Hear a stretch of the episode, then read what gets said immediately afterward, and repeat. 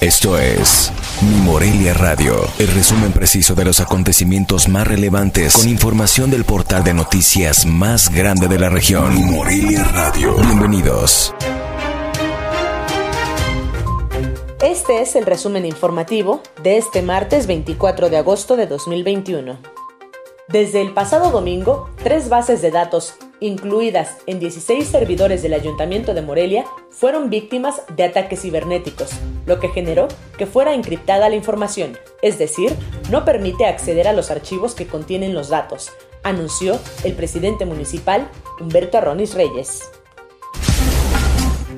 Un hombre relacionado con el homicidio de una mujer en el mercado del Geranio, municipio de Tingambato, fue detenido durante las últimas horas del pasado día por una falta administrativa en Tinguindín.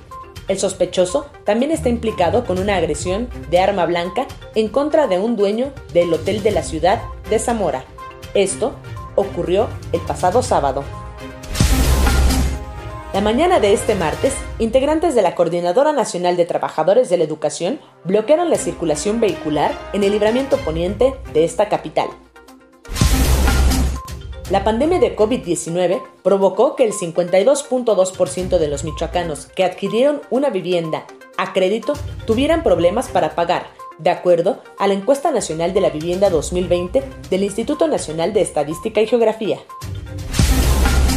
El Hospital General de Uruapan, doctor Pedro Daniel Martínez, de la Secretaría de Salud de Michoacán, reporta saturación en su área para atención de pacientes COVID-19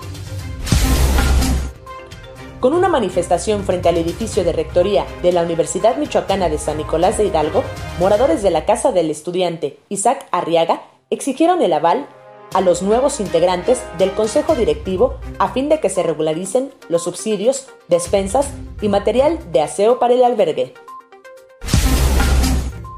Este martes, el Instituto Nacional de Estadística y Geografía dio a conocer el reporte del Índice Nacional de Precios al Consumidor, que mostró un aumento durante la primera quincena de agosto en el chile serrano 26.78%, la piña 9.27%, el aguacate 8.98% y el melón 7.46%.